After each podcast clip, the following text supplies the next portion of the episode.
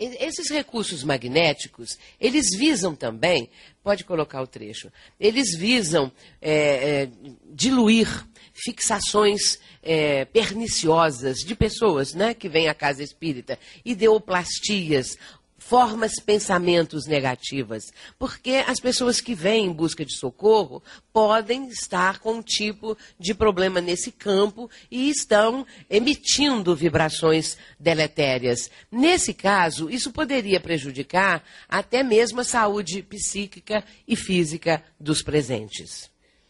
Olha o cuidado do mundo espiritual, que nem sempre nós avaliamos.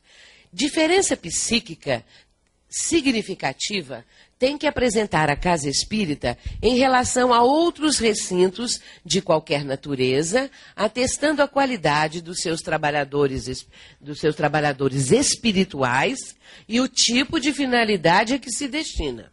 Portanto, há necessidade de mantermos esta qualidade, essa diferença isso tudo que Francisco Xavier apresentou e que nós, aos poucos, vamos tendo conhecimento, consciência do quanto isso é fundamental.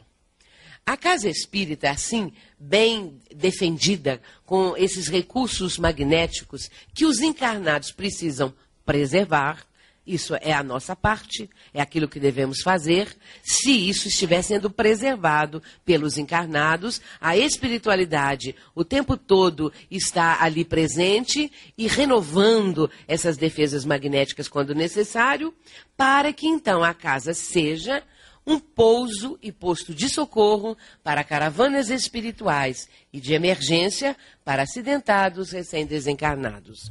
Uma casa espírita, ela é um posto, um posto de socorro e um pouso para caravanas que estão indo para algum tipo de tarefa e esses espíritos vêm muitas vezes ficar na ambiência da casa espírita para se refazerem, para algum tipo de aprendizado e nesse caso ela é um pouso para caravanas espirituais e um posto de socorro. Quando existe nas imediações uma situação difícil, uma desencarnação violenta, é, qualquer coisa que denote necessidade de emergências espirituais, a Casa Espírita fornece isso. A Casa Espírita estará com esses recursos para atender a essas almas necessitadas, àqueles que estão passando por grandes sofrimentos, recém-desencarnados e tudo mais. Portanto, é a, a, nossa parte que vai favorecer a que isso aconteça. A espiritualidade programa, mas se os encarnados desviarem o curso, se os, se os encarnados não mantiverem esse curso e entrarem por atalhos perigosos, eh, descaracterizando a finalidade do centro espírita, é claro que ele não vai favorecer a espiritualidade como posto de socorro, de emergência, como pouso para essas caravanas. Nós poderíamos contar aqui casos, cada casa espírita tem o seu caso, as reuniões mediúnicas, que mostram o quanto esses trabalhadores espirituais utilizam os recursos de uma casa espírita para atendimentos às pessoas recém-desencarnadas, acidentados e tudo mais. Mas nosso tempo é escasso e nós temos que andar depressa. Na reunião pública, há também toda uma estrutura espiritual para atendimento mais adequado e mais aprofundado àqueles que vão assistir às reuniões. Vejamos como isso funciona. O ambiente precisa ser preservado. A espiritualidade está ali com as defesas magnéticas instaladas. E da nossa parte, nós precisamos manter isso, preservar essa ambiência. Há um controle e uma triagem daqueles que vão entrar a, a, na, no recinto da, da casa espírita para assistir à reunião, mas não os encarnados, e sim os desencarnados. Sabemos que todos nós temos nossos acompanhantes habituais nós temos a nossa corte, a nossa nuvem de testemunhos, como dizia Paulo, a corte nossa de espíritos que estão olhando o nosso trabalho, que nos perseguem ou que nos ajudam. Nós temos, assim, um grupo de espíritos que estão conosco sempre. Nesse caso, quando o encarnado está chegando, lá fora, antes de, de, entrar, bem lá, às vezes no jardim, se o centro tem um jardim, lá no portão de entrada, estão defesas magnéticas e espíritos guardiães e eles não permitem a entrada de espíritos mal intencionados, daqueles que estão com intenção de criar alguma balbúrdia, alguma confusão, é, é, fazer com que o ambiente se desequilibre, eles não entram. Agora, o recurso utilizado não é um recurso agressivo, não é um recurso violento, é um recurso vibratório. Se eles estão numa vibração inferior, eles não conseguem transpor a corrente vibratória que cerca a casa espírita. É só isso que acontece. Eles não conseguem. Agora, outros vão ter permissão. Esses que têm permissão vão acompanhar o encarnado, porque já podem ouvir a mensagem, ou já podem participar mais diretamente, já têm condições para isso, enquanto que os outros ficam lá fora. Essa é a triagem que é feita pelos espíritos guardiães. O público. O público, como nós sabemos, a maioria traz problemas, se não a totalidade do público presente. Todo mundo tem problema. Nós, trabalhadores, também temos problemas. Mas é, há uma diferença quando nós já estamos empenhados em administrar bem os nossos problemas, porque a doutrina espírita nos ensina e nos oferece recursos para isso. Portanto, o público é constituído de pessoas sofredoras, com muitos problemas, pessoas que trazem dificuldades é, com, estão com pensamentos negativos, ideias fixas, aquelas ideoplastias que nós mencionamos há pouco, e nesse caso também alguns com ideia de suicídio. Quantas vezes nós ouvimos falar de uma pessoa que estava com ideia de suicídio, ia passando na calçada, era uma casa espírita, as portas estavam abertas, a criatura olha para dentro lá para ver o que estava acontecendo, vê ali um público, alguém está falando, resolve entrar. Ouve a mensagem e desiste de suicidar. Nós sabemos de muitas situações desse tipo. E realmente acontece. Muitos também estão imantados a desafetos do passado, que poderiam estar sendo é, impedidos de entrar, estão lá fora, bem lá atrás, bem lá é, é, distante, por causa da, da corrente magnética de defesa do centro. Mas as pessoas estão ligadas a estas criaturas desencarnadas estão imantadas a elas e não se desligam. E, portanto, o pensamento é ainda um pensamento de sintonia com estes é, espíritos obsessores, espíritos perseguidores, etc. Mas todos têm um denominador comum, que é a esperança. Todos, todos, sem exceção, esperam alguma coisa. Têm esperança em dias melhores, em melhorar de vida, em conseguir solucionar os problemas. Tem alguns até que acham que no centro espírita vai ter um verdadeiro milagre. Se eles têm um problema ali naquela hora, já vai ser resolvido. E muitos vêm é, buscando isso. É, de um dia para outro querem resolver os seus problemas. Como isso não acontece, até vão embora desiludidos, ah, o centro é fraco. As pessoas ali são fracas, o dirigente é fraco, os médicos são fracos, porque não resolveram o problema da criatura. Essa é a ideia que às vezes as pessoas acalentam. Esse conjunto é, de vibrações desarmônicas poderia influenciar pessoas que estão com a mediunidade desabrochando, aqueles médiums que estão começando a sentir os indícios da mediunidade e que, de repente, dentro dessa, desse conjunto de vibrações, se houvesse a permissão para a entrada daqueles outros que ficaram lá fora, o que, que aconteceria? Muitas manifestações mediúnicas desequilibradas poderiam estar ali sucedendo uma atrás da outra, porque o ambiente não estaria preservado e favoreceria a comunicação dessas entidades. Como vimos, o nosso pensamento atrai energias negativas e positivas. Isso depende do que pensamos e das influências que recebemos dos espíritos.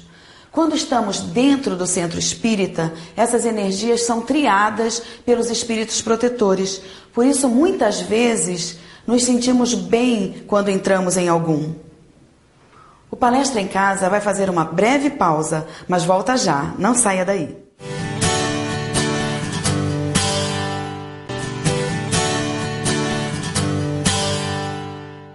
Estamos de volta. Agora que você já sabe o que é um centro espírita, faço outra pergunta. Qual a diferença entre uma casa espírita e outros templos religiosos? Confira a resposta na palestra de Sueli Caldas Schubert. Em que difere a casa espírita dos outros templos religiosos? Eu disse até já há pouco que no tocante ao intercâmbio mediúnico. Mas existe uma outra diferença. É que na casa espírita se busca o tratamento das almas. Não é algo superficial que está sendo transmitido. Quando nós é, observamos os conceitos da doutrina sendo transmitidos nas reuniões públicas, através de expositores, é, nos grupos de estudos, nós vamos observar que se busca o tratamento da alma, o tratamento de profundidade, para que a pessoa saiba por que sofre, para que a pessoa saiba que não há injustiça, que a justiça divina é equânime, é igual para todos, e também entenda a lei da reencarnação, essa oportunidade que o Pai do Céu oferece a todas as criaturas, que não existe privilégio, que não existe castigo. Quanta coisa! E isso vai lá no fundo da, da intimidade da criatura para fazê-la pensar, repensar a vida. Ah, então é assim, né? Que as coisas acontecem. Então é assim por isso que eu estou sofrendo.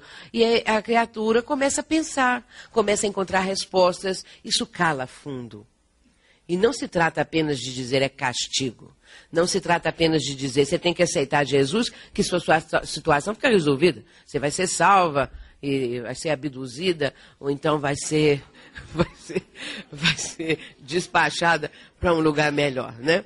Então, é, é arrebatada, que eu queria também dizer. Então não é assim que a coisa funciona. Nós não podemos colocar nos ombros do Cristo a responsabilidade da nossa salvação, da nossa transformação moral. E isso mexe muito com o mundo interior da criatura humana, né? Então, nesse caso, muitos espíritos podem ser desligados de suas vítimas a partir daquela exposição doutrinária. E aí avulta a responsabilidade do expositor. A escolha do expositor é importantíssima. Não se pode dar a tribuna, é, a palavra, a pessoas que venham dizer coisas antidoutrinárias. É, é, às vezes, tanta esquisitice é transmitida e as pessoas que não têm assim ainda um conhecimento, que estão começando, vão achar que aquilo é o certo. Com esse filme aí, esse livro Código da Vinci, pessoas foram a casas espíritas é, aceitando o que o filme disse, o que o livro disse, e passando aquilo para as pessoas. Eu não assisti, mas eu ouço falar que aquelas coisas todas lá. Então, as pessoas acharam que aquilo é a realidade. E Divaldo Franco, e, e a Zé Maria me lembrou isso outro dia, que está aqui, né? Zé Maria de Medeiros Souza, que faz o programa na Rede Boa Nova, já estou fazendo a nossa propaganda. Mas ele me lembrou que Divaldo Franco disse que conheceu o autor de, de, de, desse Código da Vinci. Como é que é o mesmo nome dele? Isso. É, então, o Divaldo conversou com ele e ele disse que é uma obra de ficção e ele mesmo ficou perplexo de ver que as pessoas aceitaram como se fosse uma realidade, que ali estivesse fazendo uma revelação. É tudo ficção, criação da mente. Se tiver alguma coisinha que realmente bateu com um fato é, real, é lá uma coisa ou outra, né? Mas as pessoas, de repente, desavisadas, pouco conhecedoras da doutrina, tomam aquilo como o mais acertado e vão dizer, como dizem por aí, que Jesus é, teve filhos com Maria Madalena, que não morreu nada naquela cruz, que quando desceu de lá estava vivo, essas coisas todas, aberrações. Então nós temos que ter cuidado com a, o que o expositor está dizendo. Por quê? Se o expositor sério, conhecedor da doutrina, está transmitindo os conceitos dentro de uma seriedade, dentro de uma emoção, de uma verdade. O que, que acontece? É, é, é telas fluídicas vão reproduzir as ideias que eles estão transmitindo o, o expositor, os expositores, podem ter certeza, especialmente quando mencionam passagem da vida de Jesus, alguma passagem que seja muito rica de ensinamentos, elas, elas são projetadas em telas fluídicas por estes espíritos especializados. E os espíritos necessitados vão assistir isto vão tomar conhecimento. E aqueles que ficaram lá fora, que não conseguiram entrar pela barreira magnética, eles não ficam é, desamparados e protegidos, porque amplificadores levam a voz do expositor para que eles ouçam a mensagem. Olha a importância da mensagem que está sendo transmitida. É um caso muito sério. E as pessoas precisam se preparar realmente. E as casas espíritas, e nós sabemos que existe toda uma estrutura né, do, do departamento do, do, doutrinário para fazer os convites aos expositores com critério, sabendo que aquele que vai usar da palavra vai falar em nome da doutrina e com responsabilidade. No trabalho de passes, nós sabemos que é um ato de amor é uma doação de amor que é feita por aqueles que estão doando das suas energias, acrescidas, evidentemente, daquelas do mundo espiritual, dos seus mentores, não é? Sem necessidade da passividade, de dar uma comunicação.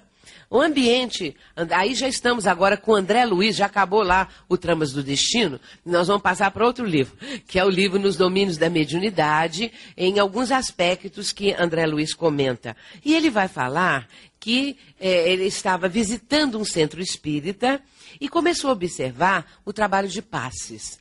Que havia assim uma pequena saleta aonde as pessoas eram encaminhadas, para a qual as pessoas eram encaminhadas para receberem o passe. E nesse momento ele vai examinar essa câmara de passe esse recinto. E notou que ali havia um ambiente luminoso, uma atmosfera radiante. E o mentor o instrutor de André Luiz, estava dizendo para ele que aquela luminosidade do ambiente decorria das sublimadas emanações mentais das pessoas que iam receber o passe. Olha que coisa mais importante saber, saber, sabermos disso. Porque a pessoa que vai receber o passe, ela vai com aquela vontade, com aquela esperança de ser beneficiada. Portanto, ela faz uma prece, ela faz um pedido com unção, com a sua alma, com o seu sentimento, porque ninguém vai tomar o passe obrigado. Até que pode acontecer, não é? Que alguém diga para outro, você tem que tomar um passe para você melhorar. Uma mãe diga para um filho, uma filha. Então ela vai lá obrigada, ou uma pessoa que vai por curiosidade. Eu não acredito em nada disso. Mas fora isso, as pessoas estão, portanto, com as suas melhores vibrações e emitem essa vibração boa que proporciona um ambiente luminoso. Nesse caso, esses pensamentos, as preces e aspirações elevadas é que vão proporcionar essa luminosidade ao ambiente. André Luiz notou que haviam dois médios passistas, a Clara e o Henrique, só dois eles estavam muito bem preparados. Eles já estavam ali há algum tempo, chegaram antes.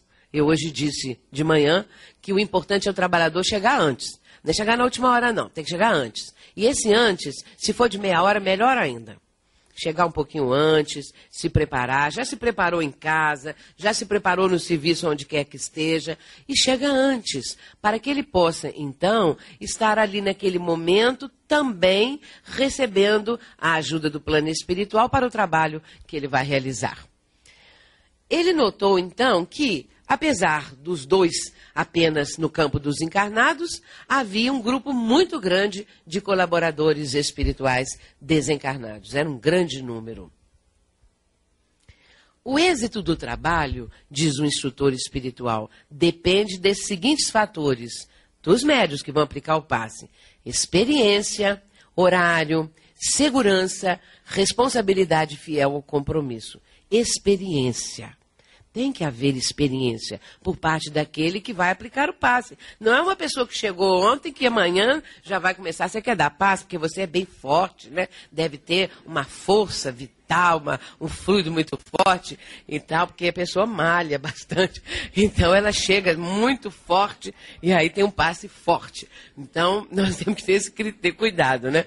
Então não é isso. Ele tem que ter experiência, né? Vivência na casa espírita, conhecimento. Nós não vamos colocar uma pessoa totalmente inexperiente para aplicar o passe. É, a experiência é importante. O horário a criatura tem que preservar o horário, chegar antes, como eu disse. Ter segurança naquilo que está fazendo. Ela precisa ter essa segurança. Às vezes, se a pessoa já tem uma sensibilidade maior, quando ela está diante de uma pessoa para a qual ela vai transmitir o passe, ela capta, às vezes, energias desequilibradas daquela pessoa. Mas ela não vai ser tomada por um espírito. Ela não vai ficar ali fungando, respirando fortemente, dando sinais que ela é um médium forte também, que está recebendo aquelas vibrações todas e dando conta daquilo. Ela terá segurança no trabalho. Ela não vai deixar que isso venha a afetar a, a sua é, doação naquele momento. É muito importante termos consciência do que acontece no centro espírita. Os expositores e passistas devem ser pessoas estudadas, que entendam a doutrina espírita. Ninguém pode simplesmente dar o passe sem a devida experiência. Vamos para o intervalo e já voltamos.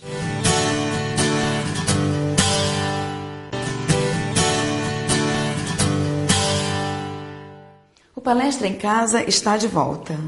Você conhece o Clube Amigos da Boa Nova?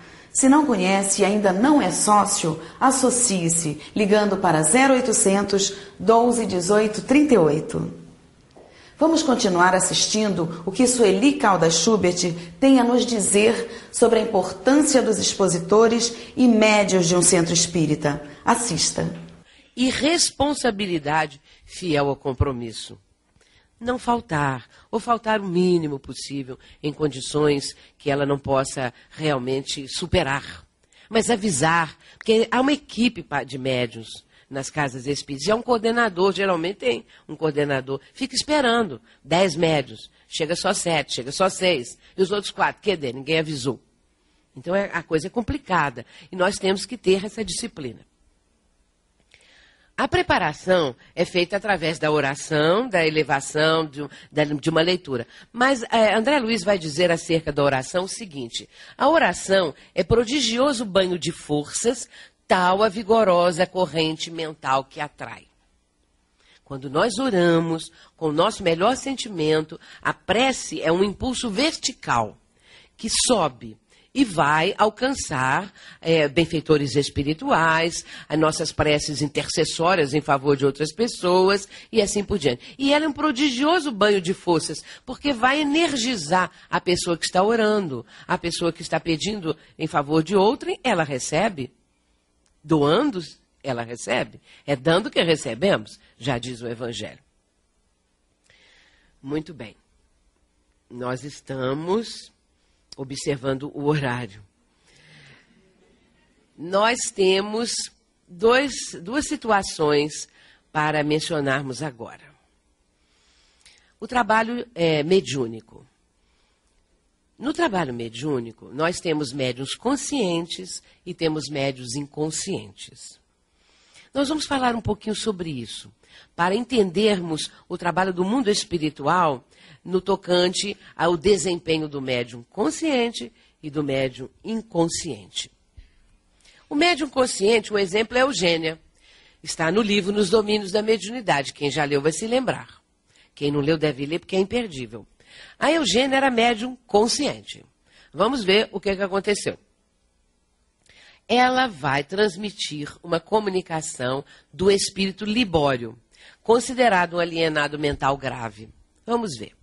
André está lá assistindo a reunião mediúnica e foi observando aos poucos o trabalho de Eugênia, médium consciente. Eugênia vai dar passividade a esse espírito do Libório. Quem é Libório? O que, foi que aconteceu com Libório? Libório era um homem que vivia com a sua mãe. A mãe de Libório já era bem idosa e estava muito enferma. E eles eram pessoas de poucos recursos. Mas o carnaval estava chegando. E Libório queria brincar no carnaval, pular no carnaval, queria participar do carnaval. Não tinha dinheiro. A mãe estava acamada. E no quarto da mãezinha de Libório havia uma cômoda com o restante do dinheiro da família. A família era os dois.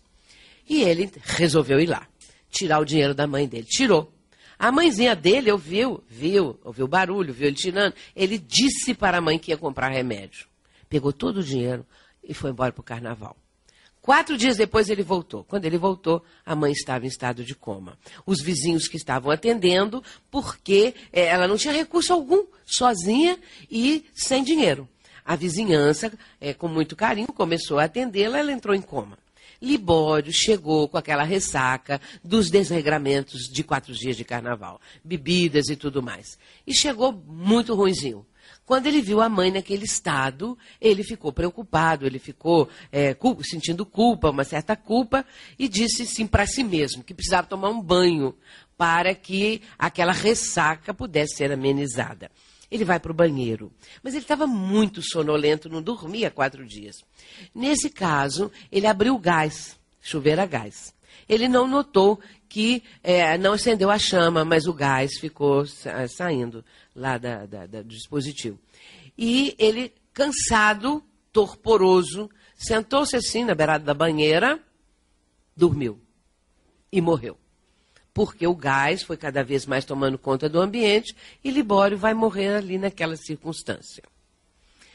Enquanto isso, a mãe também desencarna e daquela casa saem dois enterros.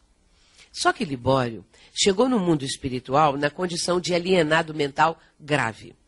Mas Libório, enquanto ainda na vida terrena, tinha paixão por uma criatura, por uma moça.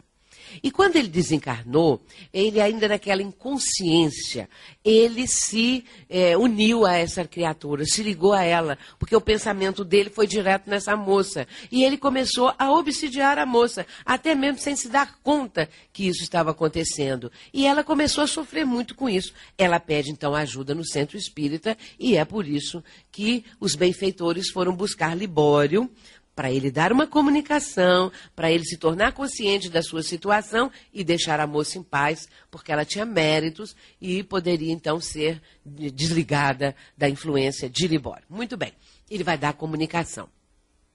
E nessa hora, quando ele está se comunicando, vai ser atendido pelo Raul Silva, que era o dirigente da reunião mediúnica. Vamos ver os acontecimentos. O mentor vai aplicar forças magnéticas sobre a médium para fortalecê-la mais, para prepará-la no momento em que a ligação com o Libório acontecesse. A médium, por ser é, consciente, captava antecipadamente os pensamentos dele. Ela já sabia, com uma fração de segundos, antecipadamente o que ele estava pensando, o que ele queria dizer, e isso é muito bom para o médio consciente.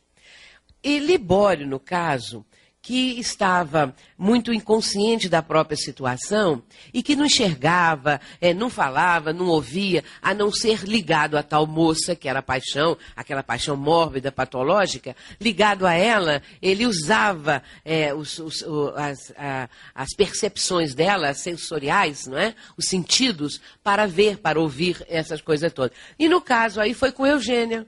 Quando ele foi ligado a Eugênia, ele passou, através do mundo sensório da médium, a enxergar e a raciocinar por intermédio das energias dela, que agia como enfermeira atenta, exercendo controle por ele se tratar de uma entidade que lhe era inferior. Esse controle da, do médium consciente é exercido dessa maneira. E sendo um espírito inferior, claro que o médium conseguiu um controle sobre ele. A passividade da médium era relativa e era, ela mantinha o controle da situação. Ela não se apassivava totalmente, ou seja, não oferecia campo mental para que a onda mental do espírito que estava ali ligado a ela predominasse. Mantinha esse controle. Isso é importante também. Na continuidade, a doutrinação ou a orientação ou a, o diálogo que vai se estabelecer entre o doutrinador ou orientador, que no caso era Raul, Silva, vai acontecer. A, a, doutrinação, no caso, não é um relatório minucioso, embora se possa lembrar que Allan Kardec fazia uma investigação porque ele estava pesquisando. Então há uma diferença fundamental do trabalho de Kardec e daquele que nós realizamos na nossa casa espírita. É, André Luiz notou que havia ali no centro daquela, daquele, daquele, daquela salinha, é, no plano espiritual, evidentemente, um aparelho interessante, estranho, que foi chamado de condensador ectoplásmico. E esse condensador ectoplásmico, ele concentrava raios de forças emanados dos presentes, dos encarnados. E ele tinha uma telazinha. E à medida que Libório começa a dar a sua comunicação, o que, que vai acontecer? Com a ajuda dos presentes que estavam fornecendo energias, ectoplasma, sem saber, porque nem todo mundo sabe que tem é, exteriorização de ectoplasma, às vezes é, de pequena condição, não é? Mas não quer dizer que seja médio de efeitos físicos para materializações e outras coisas mais, mas em dados momentos a espiritualidade pode é, com sucesso, retirar é, o ectoplasma, algum fluido necessário para um tipo de trabalho desses. Eram os encarnados que forneciam os recursos para que na tela desse condensador ectoplásmico surgissem as imagens da vida de Libório. Até fluíam né, da mente do comunicante. O Raul Silva, ao atender Libório, ele notou a necessidade de que ele lembrasse os últimos acontecimentos, porque ele estava completamente alienado daquilo tudo. Ele não sabia o que tinha acontecido com ele. E ele notando isso, ele vai então induzir Libório a recordar daqueles últimos momentos e ele vai ver aquelas cenas. E ele vai ficar chocado com aquilo, porque aí ele se conscientiza de tudo o que ele fez. Essas cenas surgiram na tela do condensador ectoplásmico. A mediunidade é um dom que todos nós temos, mas para desenvolvê-la é preciso muito estudo, sem contar que há vários tipos. Vamos continuar vendo os tipos logo após o intervalo. Não saia daí. O Palestra em Casa volta já.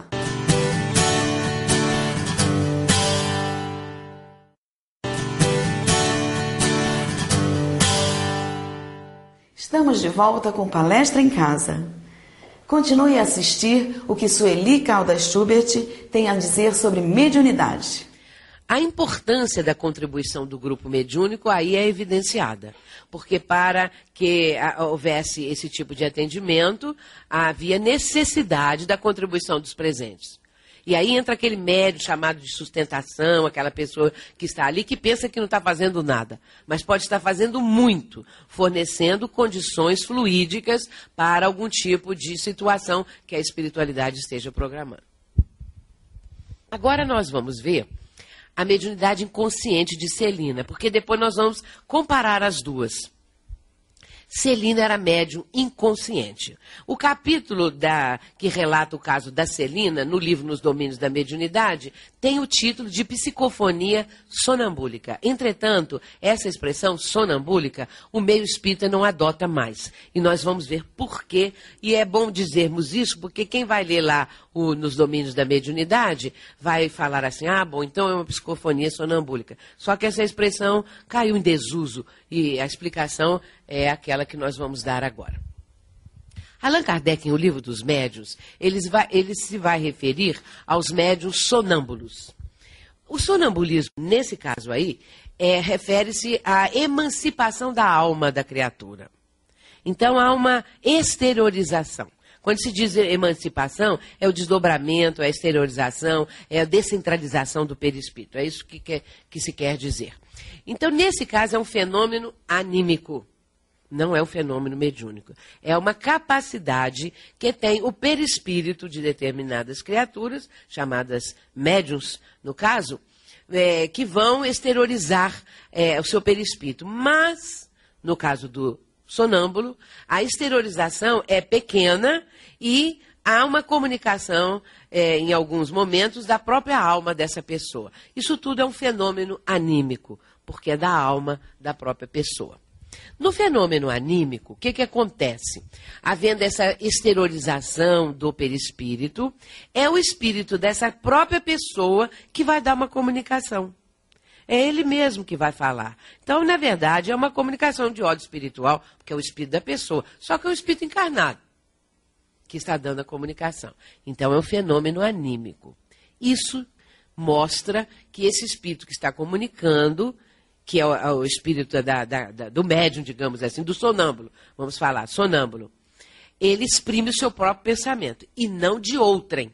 não de um espírito comunicante. Isso difere, portanto, do médium. O sonâmbulo é isso. O médium é aquele que exprime o pensamento de um outro comunicante, de um espírito que vem para se manifestar através dele. Agora, o espírito que se comunica com o médium também pode se comunicar através de um sonâmbulo. Nesse caso, a, a, é, Allan Kardec vai narrar o caso do, de um menino de 14, 15 anos, mais ou menos, e que era sonâmbulo. E esse, esse menino, quando ele, ele tinha a, a dupla vista, ele tinha essa faculdade de, quando exteriorizado, quando o seu perispírito se exteriorizava, ele via o interior eh, dos órgãos da pessoa, assim, por exemplo, um órgão enfermo. Ele era capaz de dizer, é um problema do fígado, um problema do rim. E se pediam a esse menino, você poderia dar um medicamento, uma orientação, uma receita? Ele dizia, hoje não, porque o meu anjo doutor não está aqui. O anjo doutor era um espírito daquele que havia sido médico na terra e que ajudava esse menino. Quando havia uma receita, era o espírito desse doutor que transmitia ao garoto, que por sua vez passava para a pessoa necessitada. Quando ele estava transmitindo o pensamento do anjo doutor, ele era médium. Quando era ele sozinho, ele era só sonâmbulo. Então vejamos que Allan Kardec vai nos mostrar que quando só ele era sonâmbulo, assistido pelo anjo doutor, ele era sonâmbulo médium. Maiores detalhes vocês vão encontrar no capítulo 14, no, na questão número 6 do livro dos médiuns, item 172. Maiores detalhes sobre isso. Portanto, vejamos que a, a expressão psicofonia sonambúlica caiu em desuso para não fazer confusão. E hoje é usada psicofonia inconsciente, mesmo porque no final desse capítulo do livro de André Luiz, nós vamos encontrar lá a expressão psicofonia inconsciente. André vai usar na parte final do capítulo é, essa expressão, psicofonia inconsciente, que passou a ser adotada. Lina e Eugênia, uma consciente, outra inconsciente, o que difere? Qual a diferença existente entre elas? A diferença é o nível do transe mediúnico. No médium consciente, o transe é mais superficial. No médium inconsciente, o transe é mais profundo. Vejamos é, essas explicações a respeito do transe. O que é o transe, afinal de contas? Allan Kardec menciona que os médiums estão, no exercício da faculdade, em estado mais ou menos acentuado de crise. Porque era a expressão própria da época, hoje substituída pelo termo transe. Muito bem, o transe é um estado alterado de consciência do médium que possibilita a expansão do perispírito para que ocorra a necessária imantação e sintonia com o espírito comunicante. O médium está lá concentrado. Então, ele está é, se apassivando, ele está colocando à disposição do espírito que vai se comunicar o seu campo mental. E nesse caso, o espírito vai transmitir a mensagem, o médium vai captar essa mensagem. Agora, esse transe, ele depende, da, para ser mais ou menos profundo, da exteriorização do perispírito. Uma exteriorização menor, o médium consciente, ele fica bem mais próximo do próprio corpo, essa exteriorização é pequena e é um transe superficial. No médium inconsciente, há um afastamento maior do perispírito e do espírito, do médium. E o transe é mais profundo. É a diferença. É um estado alterado de consciência. E não um estado de consciência alterado. Um estado de consciência alterado é patológico. Agora, um estado alterado de consciência. O que é um estado alterado de consciência? Por exemplo, um espírito quer transmitir uma mensagem psicofônica. O médium vai falar a mensagem, vai transmitir verbalmente a mensagem. O espírito atua no centro de Brocá, que é o centro da fala. E esta área que ele está atuando, ela vai ter uma atividade é, desvinculada das outras áreas. porque ela está recebendo um fluxo vibratório de um espírito que quer se comunicar. Se a mensagem for psicográfica, a atuação é no córtex motor, que controla os movimentos do braço. O espírito atua nessa área e esta área do cérebro está desvinculada da outra. Isso é que é estado alterado de consciência. Portanto, mais superficial, médio consciente, mais profundo, médio inconsciente. Por que o médio é inconsciente? Por que, que ele, quando termina o transe, não se lembra? Porque não houve registro no cérebro físico. A mensagem é telepática, telepatia pura. Espírito comunicante transmite a sua ideia para o espírito do médium. Espírito é espírito.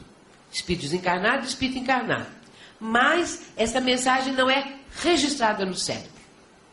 E por isso, quando o terminado o transe, o médium não se lembra. Pode lembrar vagamente de alguns momentos, mas ele, aquilo escapa logo, logo ele perde a noção do que foi dito. Então, nesse caso, tudo que nós acabamos de falar está ali, não é? No, no transe profundo, é esse também denominado antigamente de sonambúlico. O mundo espiritual tem um imenso cuidado conosco, principalmente e durante o trabalho espiritual. Os espíritos geralmente vêm para o nosso socorro durante esses trabalhos. Os encarnados precisam preservar as defesas magnéticas, a vibração moral, pois os recém-desencarnados precisam de auxílio. Durante as reuniões públicas, há todo um tratamento espiritual no centro espírita. Irmãos desencarnados também assistem às palestras, Alguns são trazidos por equipes de tratamentos, outros são trazidos por nós mesmos quando vamos assisti-las.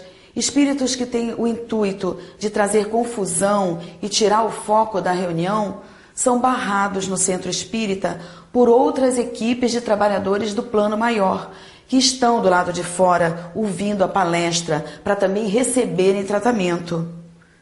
Alguns encarnados vão à palestra com pensamentos negativos, ideias de suicídio, desatenção, dando maior trabalho para a equipe espiritual presente. Muitos também vão ao centro achando que indo uma única vez resolverão todos os problemas e que receberão mensagens espirituais dos que já se foram, mas é claro que não é bem assim. Alguns dizem que isso acontece porque o centro espírita e os trabalhadores são fracos e passam a desacreditar do espiritismo, mas tudo tem sua hora certa. No centro espírita, buscamos o tratamento para o espírito e para a alma. Aprendemos porque sofremos, porque passamos por certas coisas temos a explicação da existência da vida após a morte, da reencarnação, da justiça divina. Aprendemos também que a transformação moral e das situações dependem de nós e não dos espíritos. Gente, precisamos colocar os pés no chão. Temos que ser sensatos e ter seriedade com os estudos espíritas além de ter cuidado e responsabilidade de quem e com que estamos falando e fazendo em nome da doutrina. Por exemplo, quando falamos do trabalho do passe, existe toda uma preparação do ambiente, do passista, da pessoa que vai receber o passe, porque ela também é responsável por aquilo que ela está recebendo, pois tudo depende da sua condição mental e espiritual. A influência mental daquele que recebe o passe é tudo. Temos que manter o pensamento elevado naquela hora. Não podemos chegar em cima da hora e não podemos ter aquela falta de atenção, aquela falta de disciplina, fazendo pouco caso do assunto. Tudo é muito sério. A prece é de fundamental importância. É uma doação preciosa. E quanto aos médiuns? Sabemos que existem os conscientes e os inconscientes, dependendo da expansão do perispírito, maior ou menor. A minoria dos médios são inconscientes. Eles entram em transe e a mente não registra o que acontece. Por isso eles não se lembram. O médium precisa controlar a situação e dominar a comunicação ele não pode deixar que o espírito influencie totalmente. O trabalhador que tem a função de doador de energia é muitíssimo importante nos trabalhos espirituais. Devemos ler e estudar o livro dos médios, vale a pena.